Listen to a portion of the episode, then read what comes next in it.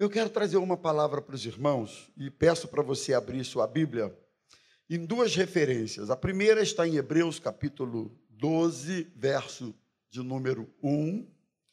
E a segunda, primeira de Paulo aos Coríntios, capítulo 9, versos 24 ao 27. Eu não poderia perder a oportunidade de preparar né, um PowerPointzinho, já que vocês estão chiques essa semana inaugurou esse telão maravilhoso. Aliás, não é só o telão, a Zazá estava me lembrando ali muito bem. É o telão e a oportunidade de estar falando para o mundo, por que não? Então, não perca isso de mente. Nossas transmissões, o Meyer, a partir de agora, não estará falando apenas para o grupo local, mas vai falar para a internet, irmãos. O mundo é o limite, né? Não tem não tem fronteiras. Então é um privilégio para nós. É um privilégio para a igreja. Parabéns à direção da nossa igreja. Como a pastora Meire disse, está investindo, estamos crescendo. Lá em Praça Seca, nós estamos em obra nesse momento, exatamente por conta da instalação do telão lá também. E já está indo para a fase final, né? Somos com uma expectativa também muito boa. Vamos ao texto então. Primeiro, Hebreus capítulo 12, verso 1. Diz assim: Portanto, também nós, visto que temos a rodear-nos tão grande nuvem de testemunhas, desembaraçando-nos de todo o peso e do pecado que tenazmente nos assedia, corramos com perseverança a carreira que nos está proposta. Agora volte e localize 1 Coríntios capítulo 9, versos 24 ao 27. Primeira carta de Paulo aos Coríntios, capítulo 9, 24 ao 27. Vocês não sabem que os que correm no estádio, todos, na verdade correm, mas um só leva o prêmio. Corram de tal maneira que ganhem o prêmio. Todo atleta em tudo se domina. Aqueles para alcançar uma coroa corruptível, nós, porém, a incorruptível. Assim corro também eu, não sem meta, assim luto, não como desferindo golpes no ar, mas esmurro o meu corpo e o reduzo à escravidão, para que, tendo pregado a outros, não venha eu mesmo ser desqualificado. Baixe a sua cabeça um pouquinho, vamos orar. Senhor Jesus, fala conosco nesta manhã, agora através da tua palavra. Por misericórdia, ajuda-me na transmissão da tua palavra, ajuda o teu povo a receber com carinho e a aplicar a tua palavra. Precisamos muito da tua graça. Nós oramos em nome de Jesus. Amém e amém. Irmãos, Todos nós sabemos que a salvação é por graça. Salvação não é por meritocracia humana alguma. Nós somos salvos por graça, sacrifício de Cristo na cruz, confessou Jesus, creu com o coração, Romanos capítulo 10, verso 10, a Bíblia diz assim: serás salvo. Aliás, um exemplo clássico que nós temos no Novo Testamento acerca disso é o do ladrão da cruz. Todos nós conhecemos. Instantes finais da sua morte, ele clama pelo Senhor, clama por salvação, clama por compaixão e misericórdia, e ele ouve do próprio Senhor Jesus: Hoje mesmo você vai estar comigo no paraíso. Isso para a gente é coisa conclusiva, todos nós sabemos. No entanto, Sabemos também que ao aceitar a Cristo, nós temos uma caminhada pela frente, não é? Ah, é incomum, relativamente incomum, alguém que aceita Cristo e morre em seguida. Quer dizer, incomum. Existem muitos casos assim, mas normalmente você aceita Cristo e tem uma caminhada pela frente. Você tem uma jornada pela frente. E eu costumo dizer que a caminhada no Evangelho não é como uma, não é como uma competição de 100 metros, não é? Uma competição de alta performance de 100 metros. cujo preparo físico para essa competição, a preparação, o perfil do atleta para essa competição é um. Quando você tem uma outra modalidade, que é a maratona, que aí não é uma competição de tiro curto, o perfil do atleta e a preparação para essa competição é outro, não é? O que, que marca uma competição de tiro curto, por exemplo, 100 metros? Vocês sabem? Explosão, força. Explosão muscular, força muscular. Porque é uma competição muito rápida, é um tiro curto. E o que, que marca uma competição longa, como uma maratona? É a resistência, não é?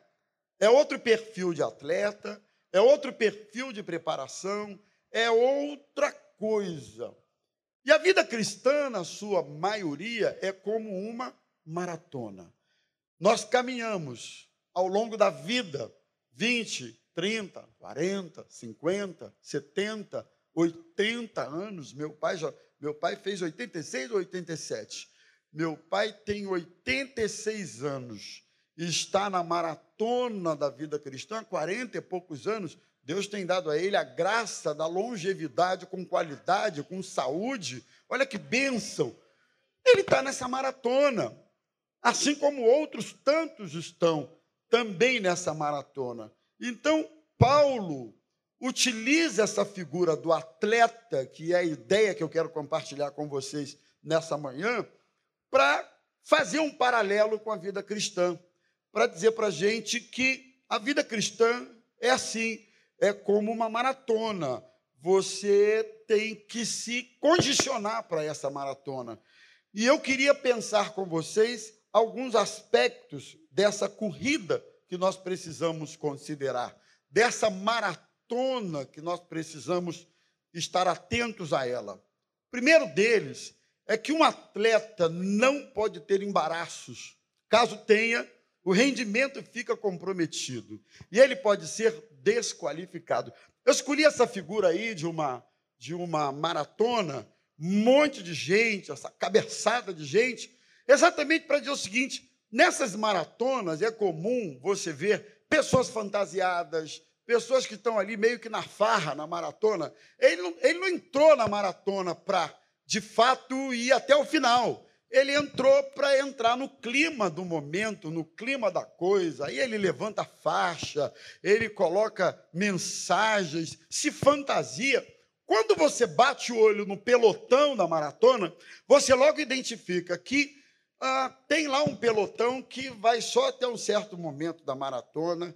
Ele sabe que a hora que a câmera passar nele, que ele sair na Globo, sair numa emissora, sair num lugar qualquer, daqui, daqui a pouco ele dá tchau para a maratona, sai de fininho, porque ele não está adequado para aquela maratona. Você bate o olho em outros, você já logo pensa assim: não, esse aí tem chance de ir mais longe nessa maratona. Esse já pertence a um outro pelotão.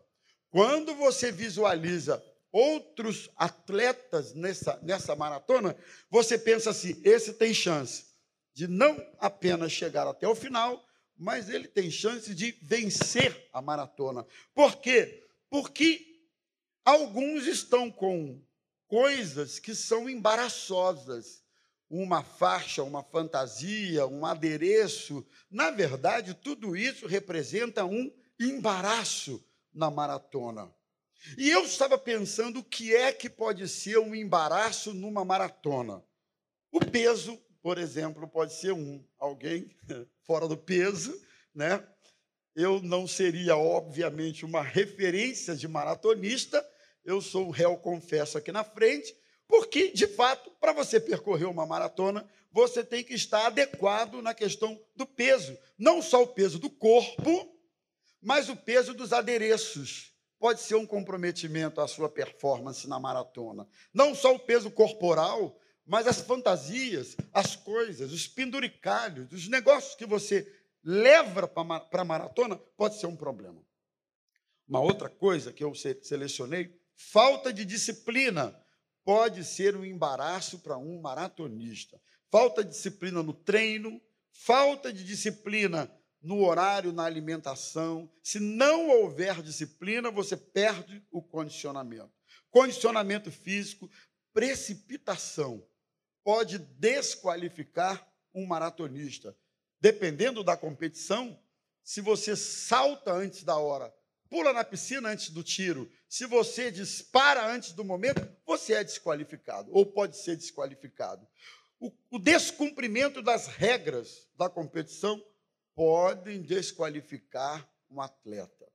Olha aqui, toda competição tem suas regras, não é assim?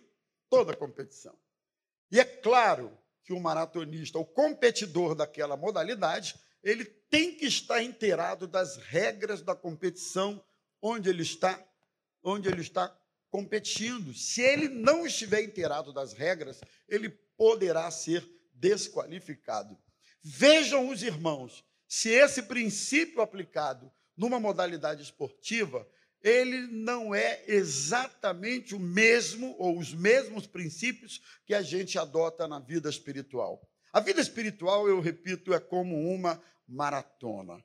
Caminhada com Jesus é uma caminhada longa, de tempos, de anos. E nós temos que tomar cuidado para não sermos desqualificados. Há vários fatores que desqualificam o indivíduo nessa corrida da vida espiritual. O texto que nós lemos, escrito pelo escritor aos Hebreus, ele diz que ah, o pecado tenazmente nos assedia. É, o significado dessa palavra é constantemente, o tempo todo. E eu diria para os irmãos que o primeiro elemento que pode desqualificar alguém nessa corrida é o elemento, talvez o principal deles, pecado. O pecado tenazmente nos assedia.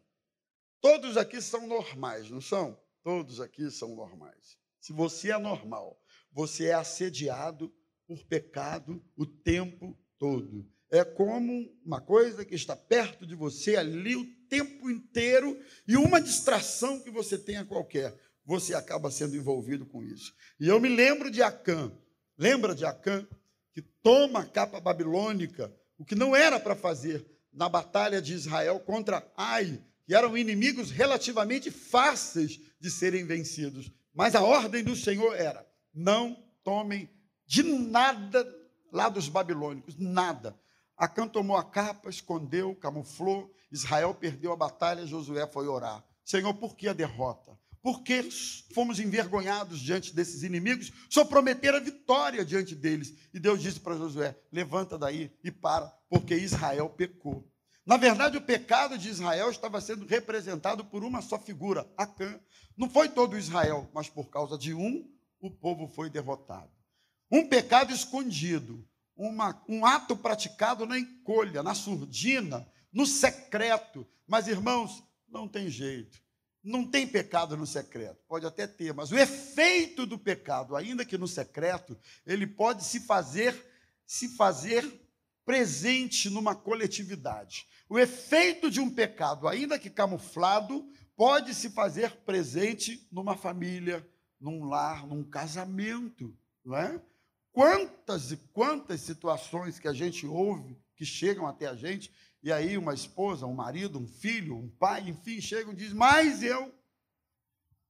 Eu me lembro uma certa vez, tem anos isso, eu recebi uma família e o, o pai disse: Pastor, o que é que eu fiz para o meu filho se envolver nesse tipo de erro, de pecado, de problema? Coisa séria.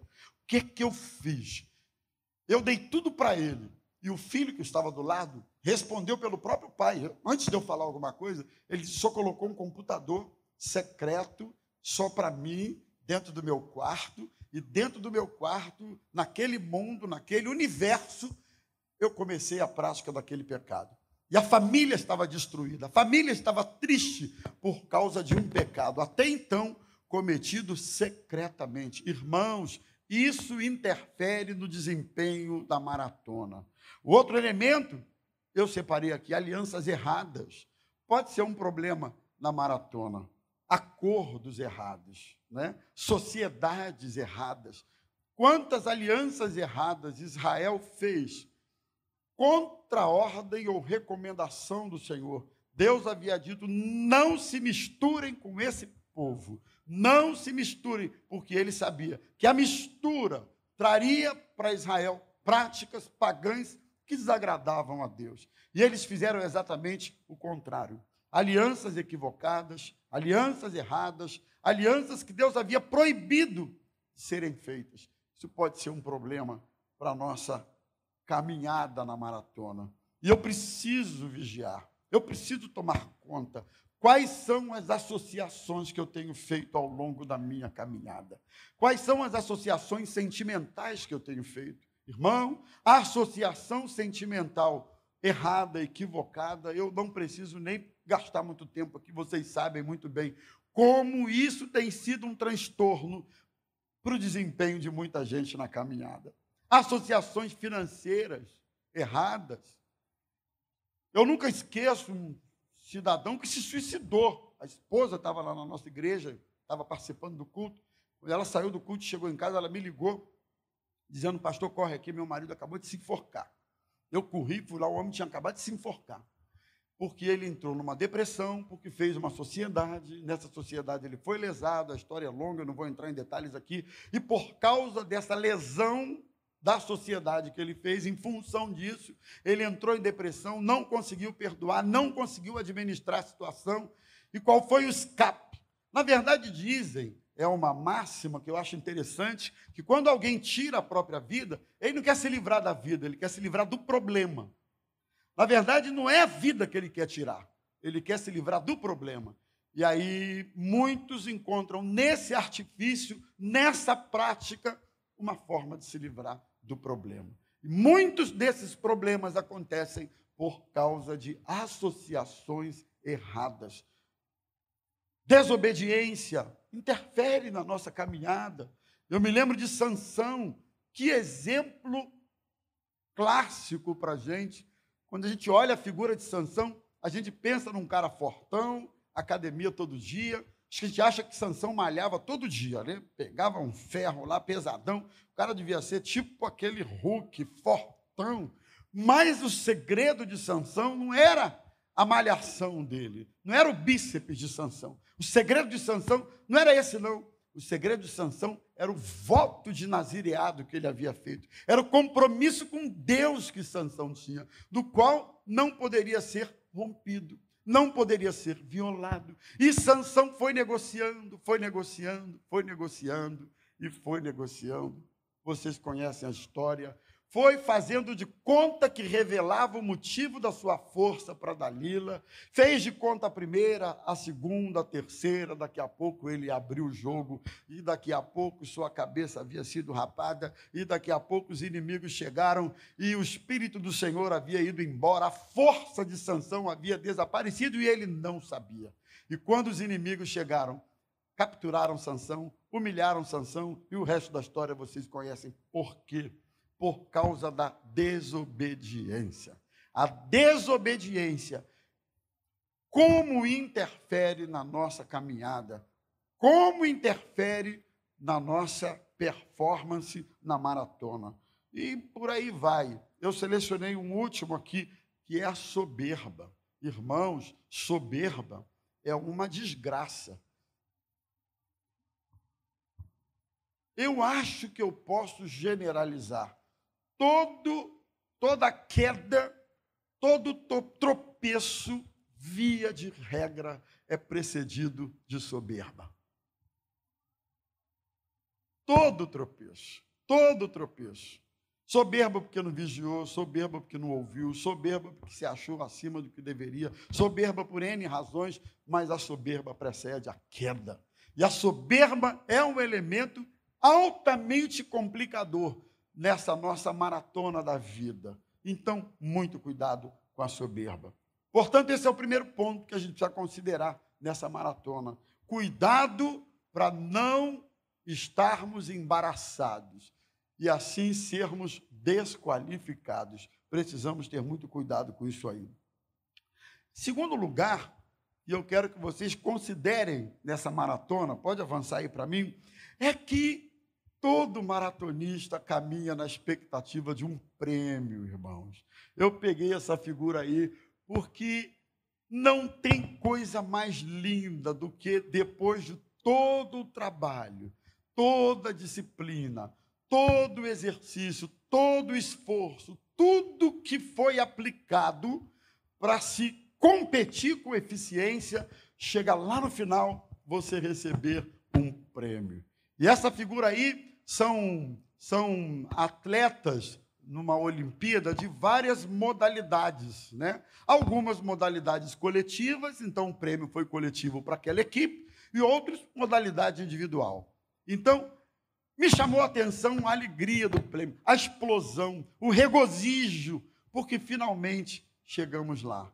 Finalmente alcançamos o objetivo. Finalmente recebemos um prêmio. Versículo 24, Paulo diz assim, na referência de Coríntios: Não sabeis vós que os que correm no estádio, todos, na verdade correm, mas um só leva o prêmio. Correi de tal maneira que o alcanceis. Todo atleta em tudo se domina. Aqueles para alcançar uma coroa corruptível, aqueles ali, em tudo se dominam para uma coroa corruptível. Aí Paulo conclui dizendo: Nós, porém, uma coroa incorruptível. A coroa que vamos receber, o prêmio que vamos receber depois dessa maratona, não é uma medalha de ouro, ou de prata, ou um troféu, ou uma taça, é uma coroa incorruptível. Quando o apóstolo João recebeu a revelação na ilha de Pátimos, Jesus deu as mensagens às igrejas do Apocalipse. E cada uma dessas mensagens, quando termina, tem uma recompensa, sabia? Tem uma recompensa. Então, olha só, essa maratona da vida cristã que nós estamos percorrendo, ela não será sem recompensa no final. Deixa eu repetir. Tem uma recompensa para você. Tem uma recompensa para a igreja. Tem uma recompensa. E aí, Apocalipse capítulo 2 e 3, para a igreja de Éfeso, ele termina dizendo: Ao vencedor lhe darei o direito de se alimentar da árvore da vida que se encontra no paraíso de Deus. Para a igreja de Esmirna, ele diz: o vencedor, de maneira alguma, sofrerá o dano da segunda morte. E para a igreja de Sardes, ele diz assim: ao vencedor será assim vestido de branco, e de modo algum apagarei o seu nome do livro da vida. Pelo contrário, confessarei o seu nome diante de meu Pai e diante dos seus anjos. E ele vai falando para a igreja de Laodiceia, uma palavra dura de repreensão e arrependimento. Eis que estou à porta e bato, diz o Senhor. E no final, para a igreja de Laodiceia, ele diz assim: ao vencedor. Mesmo que tenha uma palavra dura, mas a palavra dura não é para derrubar. Já viu aquele técnico que às vezes é duro com o atleta? Hã? Rígido, porque ele sabe que a rigidez e a dureza é porque o atleta está precisando. Às vezes, nós somos advertidos. Não sei por que está dando essa interferência. Vê para mim, jovem. Eu não sei quem é esse jovem, mas ajuda, por favor. Oi? É mulher, eu sei. Vai trocar? Eu queria ter um filho assim, irmãos. Eu queria ter um filho assim. Pronto, foi. Enquanto ele está trocando ali, deixa eu continuar. Então, às vezes, a palavra dura é para o seu ajuste. A palavra dura é para a sua. É para o seu. Alô? Alô, alô, alô, alô. Pronto, está chegando. A palavra dura é para o seu crescimento. A palavra dura é para o seu amadurecimento. Está chegando aí o som? Vocês estão me ouvindo? Estão me ouvindo? Então vem uma palavra dura para Laodiceia, mas aí depois ele diz assim: Ao vencedor darei o direito de sentar-se comigo no meu trono, assim como também eu venci e me, e me assentei com meu Pai no seu trono. E ele vai falando, João, ah, João vai falando no capítulo 21. Então eu, João, vi a cidade santa a nova Jerusalém que descia do céu como noiva adornada para o seu esposo. E ouvi uma voz do céu dizendo: Eis aqui o tabernáculo de Deus com os homens, e ele habitará com eles, e eles serão e, com eles e será o seu Deus. E Deus enxugará, olha o prêmio, toda lágrima dos seus olhos. Não haverá mais morte, não haverá mais pranto, não haverá clamor não haverá mais dor, porque as primeiras coisas já se passaram. Paulo, mais adiante em Romanos, ele diz: Para mim tenho por certo que os sofrimentos deste tempo, este tempo tem sofrimentos. A gente tem visto isso, né? tem sofrimentos. Pessoas passam por sofrimentos. A gente tem visto pais sepultarem seus filhos com uma frequência assustadora. Semana passada nós vimos, ou retrasada, dois pais sepultarem seus filhos na nossa igreja. Né? Vimos a Débora sendo sepultada pelos seus pais, são lá de Praça Seca, e vimos a Regina e o Cláudio sepultando o, o Everson, eles são lá de lote 15. Um, uma coisa indescritível isso é sofrimento, irmão. Dizer que sepultar um filho não é sofrimento, eu não sei que planeta alguém que pensa assim habita. Porque se é nesse planeta, a gente pode concluir: é sofrimento, sim. Aliás, eu não sei se há, nem pretendo provar, um sofrimento maior do que esse. Sofrimento. E ele vai dizendo: os sofrimentos destes séculos que nós enfrentamos, do tempo presente, não podem ser comparados com a glória que há de ser revelada a nós. O que, que eu estou tentando dizer para os irmãos? Há um prêmio. Está no sofrimento? Há um prêmio. Está na injustiça? Há um prêmio. Então, permaneça na sua maratona, porque há um prêmio esperando por você lá na frente. Vamos em frente. Uma terceira coisa que eu preciso que vocês considerem é o perigo de correr em vão e ser desqualificado. Eu, eu achei essa figura de um atleta da Grã-Bretanha que ele teve uma performance ótima, Miri, na maratona. Só que no final da, da, da, da corrida, descobriram que ele estava enquadrado no exame antidoping. Foram fazer o exame e o cara foi desqualificado porque usava substâncias que não poderiam ser usadas na maratona, e ele foi desqualificado. Paulo, no verso 27, diz assim: Eu esmurro meu corpo e o reduzo à escravidão, para que, tendo pregado a outros, não venha eu mesmo ser desqualificado. Rapaz, quando eu parei nisso aqui, me deu um negócio, eu disse, meu Deus, imagina você pregar, você falar, você ter uma performance, porque dependendo do que você faz, isso caracteriza uma performance, e uma performance chama a atenção dos homens, a performance impressiona, a performance né, passa um recibo, uma imagem de alguém altamente qualificado e mais, não só qualificado, mas aprovado. A performance parte do pressuposto de que o sujeito está sendo aprovado. E Paulo disse: Eu não quero correr o risco, para que, tendo pregado a outros, tendo feito, vou aqui ampliar aqui o que Paulo está dizendo, tudo que eu fiz, no final das contas, eu mesmo ser desqualificado. Então ele esmurra o próprio corpo. É como se uma luta constante entre Paulo e o próprio Paulo se travasse o tempo todo. A minha luta constante não é contra os, os inimigos mais, é, né, que são mais, que, que são mais comentados. Eu acho que a luta maior do Rômulo é contra o próprio Rômulo. No momento que eu negligenciar o Rômulo como um grande opositor do Rômulo, eu estarei perdendo, ou o Rômulo, estou falando de mim, estará perdendo para o Rômulo, para o próprio Rômulo. Então, muito cuidado, porque um grande inimigo que caminha com você, ele dorme com você, ele acorda com você, ele come com você, ele toma banho com você, ele faz tudo com você, porque ele é você mesmo. E muitas vezes eu preciso esmurrar esse inimigo, eu preciso bofeteá-lo, eu preciso subjugá-lo, eu preciso mantê-lo no seu lugar devido. Por isso, Paulo, em Gálatas 2,20, ele diz: Eu estou crucificado com Cristo. Agora não vivo eu, mas Cristo vive em mim. E a vida que agora vivo, vivo na fé no Filho de Deus. Estou crucificado com Cristo.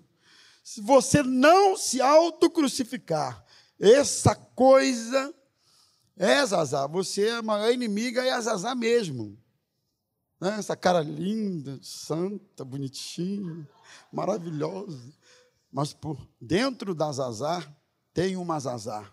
E ela precisa esbofetear essa Zazá que está dentro dela, que pode ser que nem eu conheça, embora durma com a esposa há 30 anos, esse ano, uh, faço 30 anos, mas pode ser que haja uma Zazá ali dentro, ou um Rômulo aqui dentro que ela não conhece.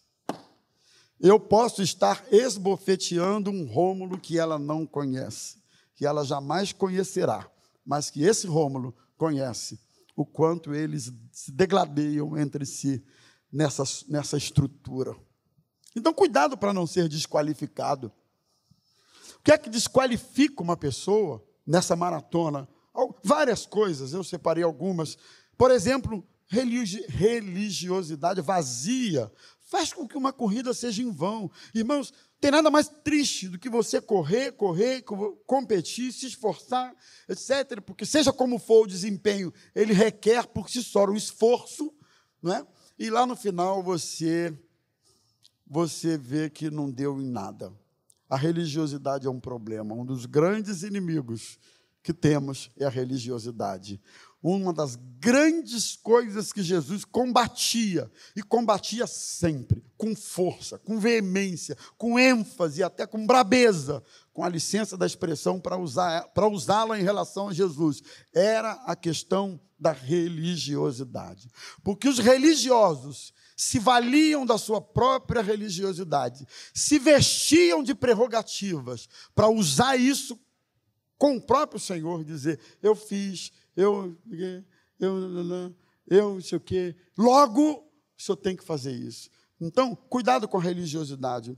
Uma outra coisa que é uma corrida que desqualifica muita gente: falta de conversão verdadeira. Vão me desculpar, mas eu estou sempre batendo nesse ponto, porque vivemos num tempo, numa geração, em que o nível de conversão é extremamente raso, superficial, extremamente sem profundidade alguma. No final das contas, quando você espreme, não tem conversão, é nada. Sabe por quê? Como é que se verifica? Se tira a prova dos nove, que não há conversão. É simples. A prova dos nove se percebe nos frutos. É nos frutos que você conhece. Então, nós vivemos hoje num meio assim, em que não se percebe frutos. É como aquela mensagem do pastor aqui. Jesus foi lá na figueira, foi pegar lá um fruto, mas não tinha, só tinha folha. E ele se decepcionou tanto com a figueira que ele amaldiçoou a figueira e disse: Nunca mais haja fruto em você, porque parecia que é ou que era, mas não era. Coisa terrível é parecer que é, mas não é. Por isso Jesus disse: Não mexa. Tem o trigo e tem o joio crescendo juntos numa lavoura. Ele disse: Não mexe, porque só na colheita é que você vai saber quem é quem na parada. Então, um se confunde com o outro muito facilmente, né? Um se faz passar pelo outro com muita facilidade. E a gente confunde essa coisa. Mas haverá um dia em que a colheita virá. Haverá um dia em que o machado estará sendo posto à raiz da árvore. E toda árvore que não produz fruto será cortada e lançada ao fogo. Então, irmãos, isso é um problema sério na questão da desqualificação de alguns, alguns que estão nessa maratona, não se converteram de verdade. não muito tempo atrás eu fiz uma pergunta e perguntei quantos não se batizaram. Fiquem em pé. Eu tomei um susto, porque se levantaram várias pessoas conhecidas. Eu falei, como você não aproveitar para entrar nisso aqui? Você não se batizou anos na igreja? Ah, mas eu não, eu não senti. Ah, mas eu não tive vontade. Ah, mas ah, não, Deus não falou comigo ainda. E eu fiquei olhando. E a conclusão é certeira: falta de conversão. Porque quando a gente se converte, a gente quer se batizar. Quando a gente se converte, a gente quer obedecer o que Jesus deixou como ordenança na sua palavra. E naquela ocasião eu disse: Olha, ou eu estou falhando e não estou explicando, não estou falando como deveria, ou vocês não entenderam, ou vocês estão precisando, de fato, com muito carinho, mas vocês estão precisando se converter.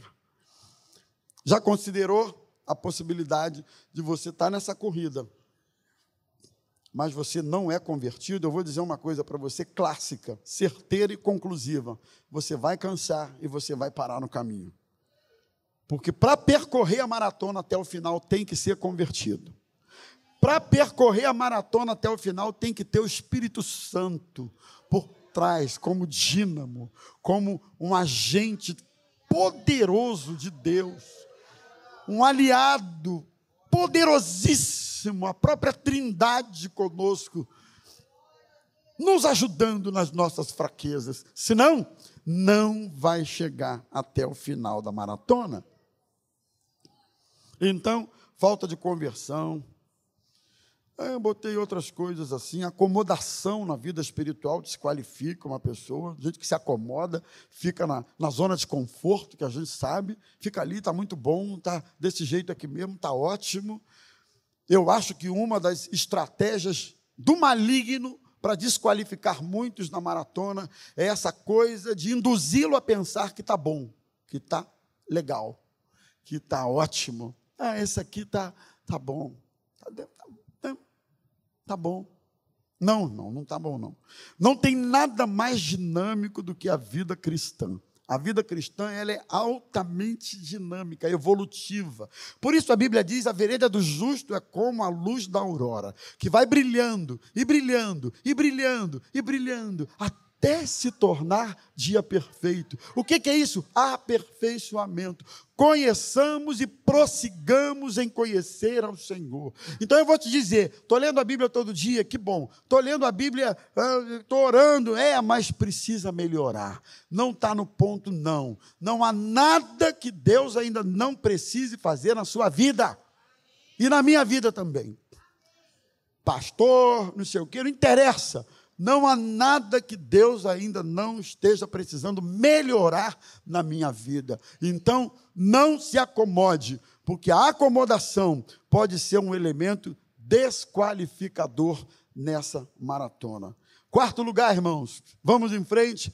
Vencendo as inclinações naturais do corpo. Nós precisamos vencer. Aí eu peguei esses caras aí, olha a pança dos elementos.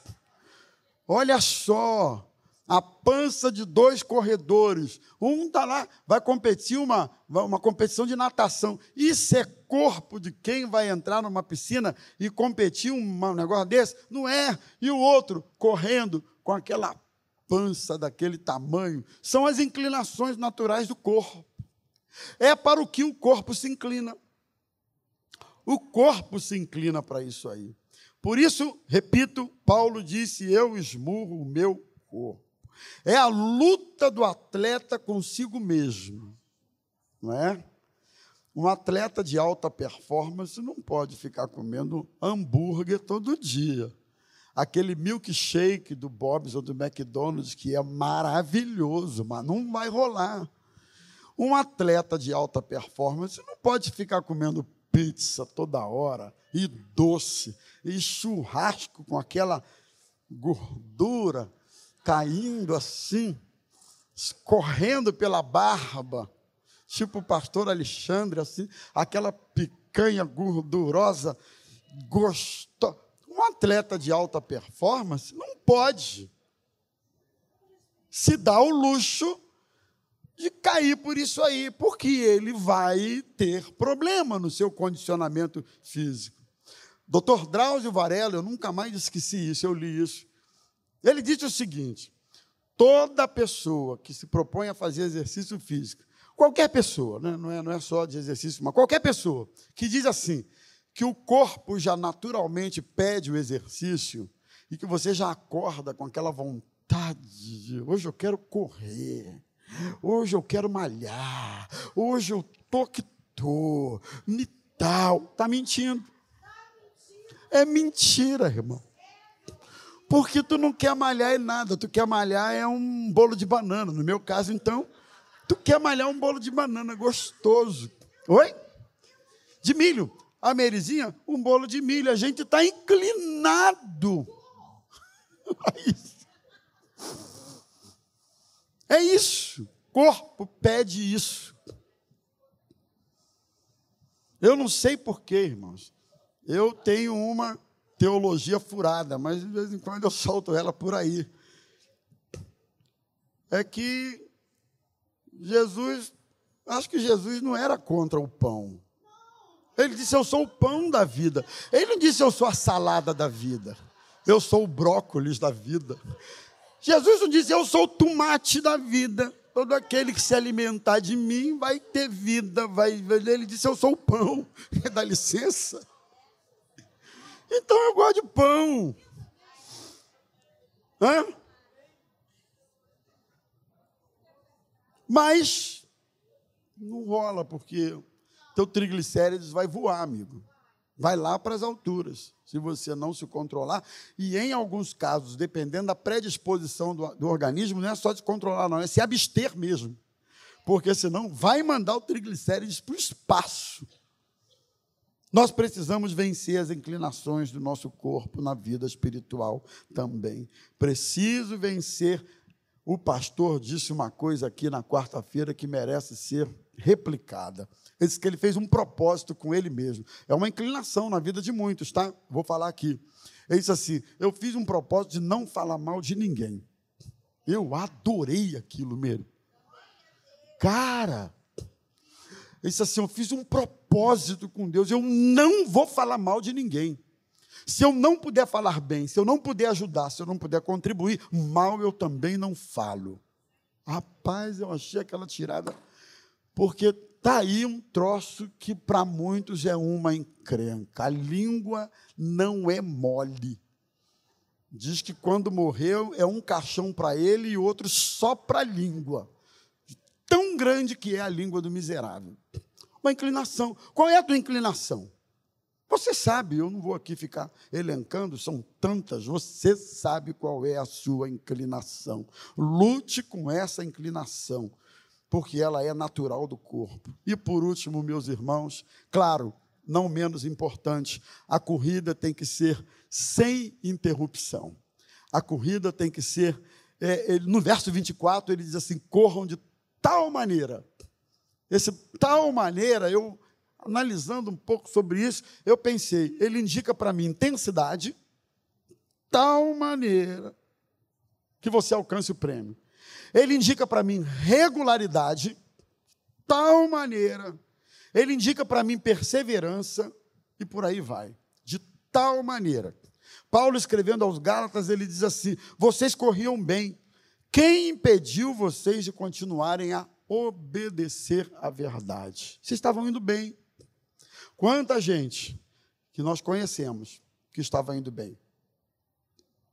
Aliás, se todos os que eu já vi correrem bem em algum momento da maratona estivessem ainda nela, essa igreja já não caberia mais. Se bobear dois cultos. Porque eu já vi nas nossas maranatas muita gente correndo bem mas foi desqualificado. Estava fora de forma. Estava correndo bem. Interromperam a corrida. E já viu quando você interrompe para voltar a dificuldade que é? Hã? Já viu? Já experimentou parar de fazer exercício físico, aí ganha peso, endurece as articulações, endurece tudo. Aí depois para você voltar é um sacrifício. Alguém já passou por isso? Eu já, cem vezes. Cem vezes. Para você voltar é um desespero, é um cansaço, é uma. Alguns dizem assim: ah, eu vou dar um tempinho na academia, logo volto. Vai, miserável, desculpa falar assim, vai, tu vai ver só para a volta como é complicado, difícil, porque você perde, perde a forma. E eu já vi muita gente pensando consigo mesmo e em cima disso indo à luta assim. Eu vou só dar um pulinho ali fora, mas eu já volto. E quando ele primeiro ele tem a, a ele tem a, a como é que fala?